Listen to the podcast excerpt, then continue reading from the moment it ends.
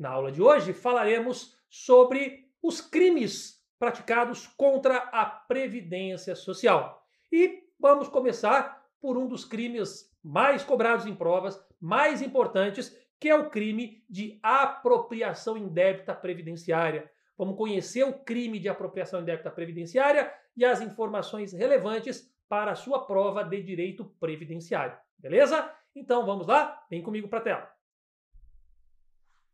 Muito bem. Crime de apropriação indébita previdenciária. Como disse, um dos crimes mais cobrados dentro da disciplina de direito previdenciário, é, dentro dos crimes cobrados na matéria, nas provas de previdenciário, esse aqui é um dos campeões, tá?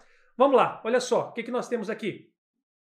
Apropriação indébita previdenciária. Vamos começar primeiro lendo né, o, o artigo e depois trazendo as informações que são relevantes sobre ele. Olha só, o que, que nós temos aqui? Vamos lá. O crime de apropriação indébita previdenciária, ele está no artigo 168A do Código Penal, ok? Então nós estamos agora dentro do Código Penal e dentro do Código Penal estamos ali no artigo 168A, que diz o seguinte: deixar de repassar a quem? A previdência social, o que? As contribuições recolhidas dos contribuintes, na forma, no prazo e forma legal ou convencional. Neste caso, a pena é de reclusão, ok? De 2 a 5 anos e multa, tá bom? Não é ou multa, é e multa.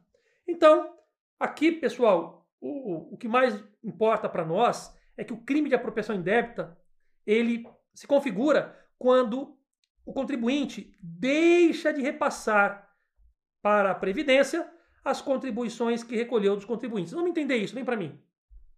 Olha só, então, o tipo padrão né, inicial do crime de apropriação indébita previdenciária. A apropriação indébita previdenciária é quando a empresa se apropria de algo que não é seu. Ela tem a obrigação, como já estudamos, de reter, né, arrecadar, descontar a contribuição de segurados a seu serviço, eventualmente até mesmo de prestadores de serviço, pessoa jurídica, quando houver cessão de mão de obra, ela na qualidade de tomadora. Enfim, há várias situações previstas na legislação em que a empresa, o contribuinte, ele tem que reter, ou em outras palavras, descontar, ou em outras palavras, arrecadar, pegar para si a contribuição de outrem, e ele é que fica responsável por recolher isso para a Previdência. Então, quando a empresa desconta do seu empregado a contribuição do empregado, né? lembrando, não é o próprio empregado que recolhe a sua própria contribuição. Não. A empresa é que retém, desconta, arrecada a contribuição do segurado empregado e recolhe aos cofres da Previdência. Mas se a empresa pegar isso para si e não repassar, ou seja, deixar de repassar a empresa, por exemplo, descontou a contribuição previdenciária de um empregado e não recolheu, não repassou essa contribuição para a Previdência Social, ela incorre num crime, no crime de apropriação indébita. É fácil de você memorizar para a prova, porque o contribuinte se apropriou indevidamente, por isso apropriação indébita. Pense em apropriação indébita, apropriou-se indevidamente para si de algo que não era seu, que ele apenas tinha que ser aí o intermediário, desconta de um contribuinte e recolhe para a previdência. OK? Nós não estamos falando da, da, empresa que não recolheu a sua própria contribuição. Nós estamos falando da, da empresa que descontou a contribuição de um terceiro, seja um, um segurado, seja um prestador de serviço, né, num contrato de cessão de mão de obra, é, ou empreitada de mão de obra. Enfim, a empresa teve aquela, aquele desconto, aquela retenção ou aquela arrecadação e não repassou. Logo ficou com o que não era seu, apesar de ter tomado de quem devia pagar, tá certo? Então, quem devia, né, a, o, o contribuinte de fato ali, ele teve a contribuição descontada, mas não foi encaminhado, repassado para a Previdência. Até aí tá tranquilo, né? Beleza. Mas vamos lá. Pena. A pena é de reclusão, tá? Temos pena de detenção e reclusão. A pena, nesse caso, é de reclusão de 2 a 5 anos e multa. Fechou? Bora lá então tem mais informações para que nós fala, falemos aí a respeito dessa apropriação indébita. Só lembrando um detalhe: na prova, o ato de descontar a contribuição de um empregado, por exemplo, né? a banca pode chamar de descontar, pode chamar de reter, pode chamar de arrecadar, tá? Descontar, reter, arrecadar significa pegar para si e recolher significa, né, passar esse valor aos cofres públicos. Fechado? Vamos seguir. Muito bem. Seguindo.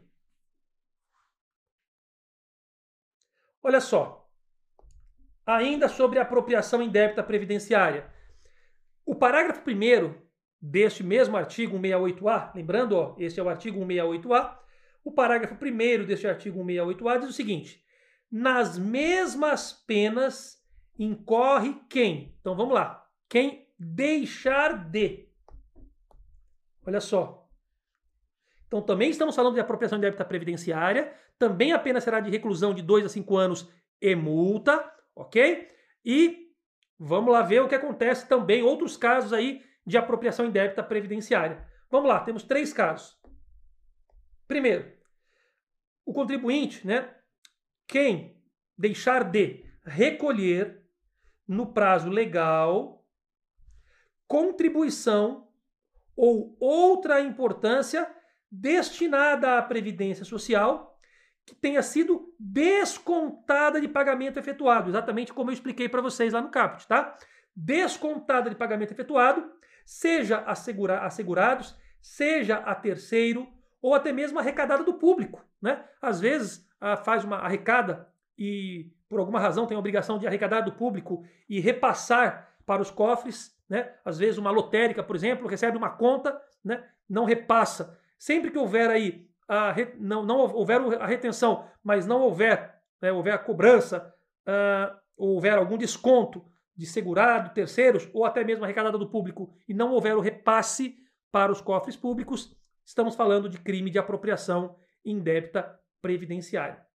Temos também a apropriação quem deixar de recolher contribuições devidas à previdência social que tenham integrado despesas contábeis ou custos relativos à venda de produtos ou à prestação de serviços.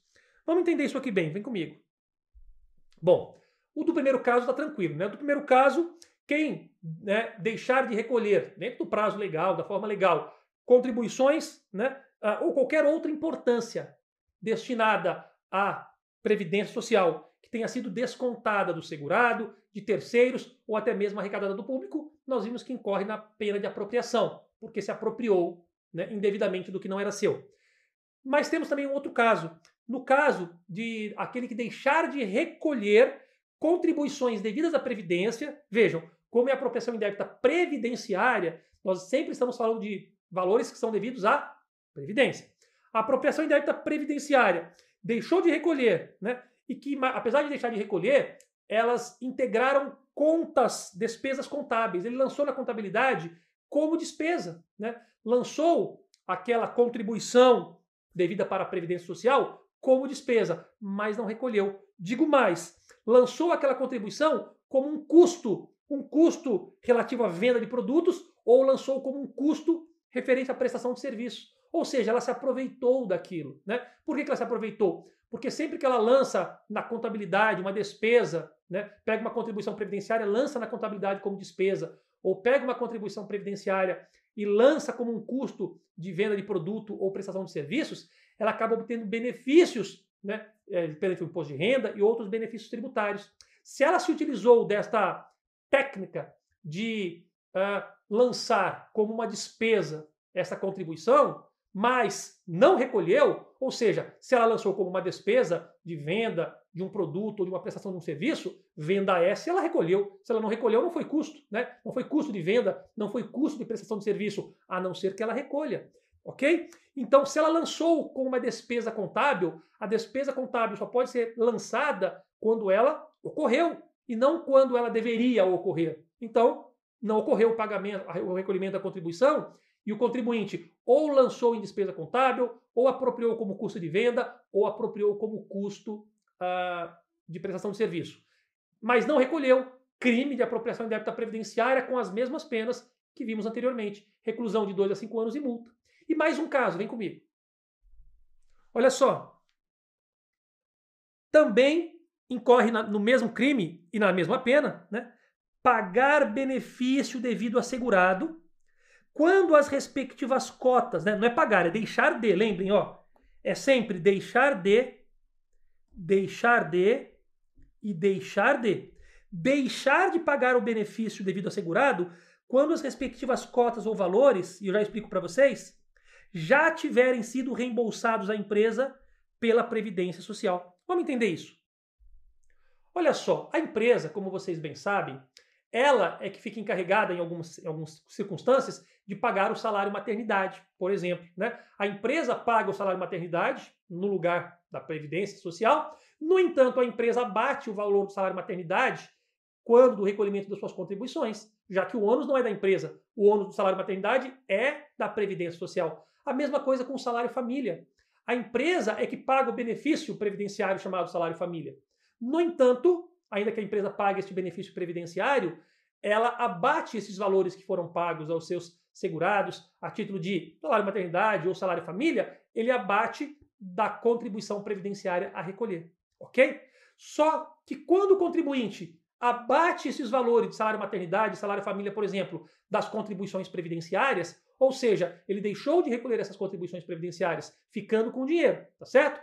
Só que ele ficou com esse dinheiro, por quê? Porque ele deveria pagar o salário maternidade e o salário família, no nosso exemplo. Agora, se a empresa fizer receber da Previdência, né? Receber deixando de recolher, ele está recebendo. A empresa deixando de recolher, ou seja, ele uh, já tiver sido reembolsado, né? Isso chama-se reembolso. Quando o, a empresa, por exemplo, ela deduz das suas contribuições previdenciárias os valores despendidos naquela competência com salário maternidade e salário família, aquilo chama-se reembolso, certo?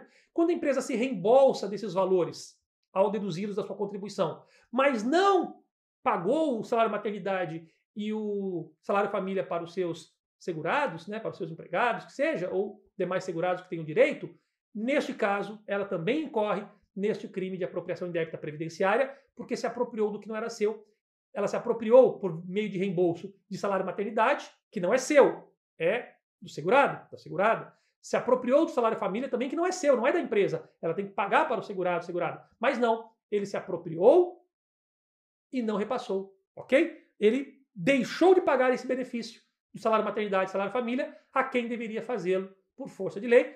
Ficou com o dinheiro, então o que, que aconteceu? Ele se apropriou indevidamente de um dinheiro que não era seu. E, consequentemente, cometeu o crime de apropriação indébita com a pena de reclusão de 2 a 5 anos e multa. Tranquilo? Facinho? Vamos seguir. Muito bem, chegando aqui, olha só. Vamos lá. Ainda sobre apropriação indébita, um dos assuntos mais cobrados em prova é sobre esta extinção de punibilidade.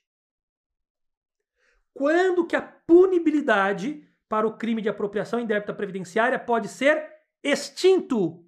Deixará de existir, portanto, punibilidade. Pessoa, ainda que tenha cometido crime, não sofrerá pena, ainda que tenha cometido. Quando isso pode ocorrer? Vamos lá. Quando o agente, ou seja, quem cometeu o crime, espontaneamente, a primeira característica então é que seja espontânea. Segundo, ele declara, é a segunda característica, além de ser espontaneamente, ele tem que declarar tem que confessar e tem que efetuar o pagamento do quê? Das contribuições, importâncias ou valores que havia se apropriado indevidamente, tá certo? Se ele se apropriou indevidamente, mas se arrependeu, né? Ou arrumou dinheiro para recolher, e ele espontaneamente declarou, confessou e efetuou o pagamento das contribuições, importâncias ou valores. E além disso, mais uma, presta as informações devidas à Previdência Social, na forma definida em lei ou regulamento. E tudo isso deve acontecer, por ser espontaneamente, antes do início da ação fiscal. Veja quantas palavras-chave nós temos que memorizar deste item aqui. Para que haja extinção da punibilidade. Primeiro, vamos lá. Para que haja extinção da punibilidade, o que, que a gente tem que fazer primeiro? Tem que, tem que agir de forma espontânea.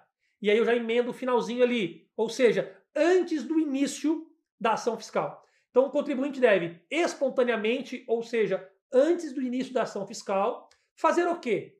Declarar, confessar e efetuar o pagamento daquilo que ele havia se apropriado indevidamente, ou seja, das contribuições, importâncias ou valores que havia se apropriado indevidamente. E, evidentemente, né, como ele declara, confessa e efetua o pagamento, ele presta as informações, então, para a Previdência Social. Então vamos memorizar todas essas palavras. Espontaneamente, antes do início da ação fiscal, portanto, tá? ele declara, confessa e paga. Se efetuar, se confessar, mas não pagar, não resolve. Como ele se apropriou do que não era seu, ele tem que pagar. Tem que confessar, declarar, confessar e pagar. Mas não adianta pagar depois que o fisco descobriu, depois que iniciou uma ação fiscal, tomou ciência de um termo de início de procedimento fiscal, e aí fala, ah, fui pego, então eu recolho. Não, aí não. Ele tem que, para ter, para ter a punibilidade extinta, ele deve espontaneamente, antes do início da ação fiscal, declarar, confessar e efetuar o pagamento da contribuição, valores ou outras importâncias que, estava, que são devidas, né, e que estavam retidas indevidamente, né, prestando as informações à Previdência Social. Tá certo? Tudo isso, como já disse, antes do início da ação fiscal, portanto, espontaneamente. Memorizem todas essas palavras, separem palavras-chave, anotem num, num caderno, numa folha, no próprio slide aí que vocês têm em mãos, anote aí as palavras-chave. Fechou? Então, vamos lá, seguindo, vem comigo. Muito bem. Além do mais, temos mais aqui, ainda sobre apropriação indébita previdenciária. Temos uma situação em que o juiz terá uma opção aqui, né?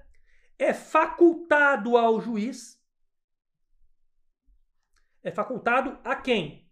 Ao juiz. Quais são as duas opções, né? Uma, ou ele deixa de aplicar a pena, ou aplica somente a pena de multa. Quando que ele pode deixar de aplicar a pena ou aplicar apenas a pena de multa? Então vamos lá. Deixar de aplicar a pena ou somente a de multa. Se, primeiro, o agente for primário. Então, um é primário. Dois, tem que ter bons antecedentes.